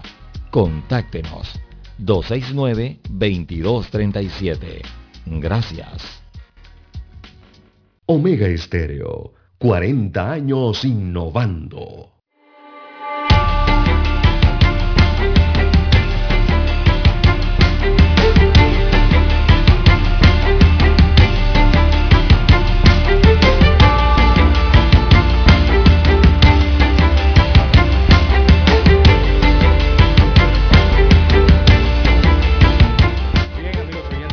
7.25, 7.25 minutos eh, de la mañana en todo el territorio nacional. Bueno, aumenta el precio del combustible. El precio de galón de combustible en septiembre sigue a la alza. A partir de este viernes, la gasolina de 95 octanos costará 3 balboas con 48 centésimos el galón. Eso transformado a litros, que es como normalmente se utiliza ahora en Panamá, serían 92 centésimos el litro de gasolina de 95 octanos. Eso es lo que costaría. En cuanto a la gasolina de 91 octanos, costará 3 balboas con 36 centésimos el galón de 91 octanos. Eso viene siendo 89 centésimos el litro. Esto en las provincias de Panamá y Colón son los precios eh, de referencia, ¿no? También hay otros precios para el resto de las provincias del, pa del país. En cuanto al diésel, el diésel costará, veamos aquí, eh, 77 centavos el litro de diésel, así estará el precio en las estaciones de combustible. Eso transformado a galones, amigos oyentes, el galón del diésel entonces costará 2 balboas con 91 centésimos. Repito, 77 centavos por litro, utilizando la medida oficial en Panamá.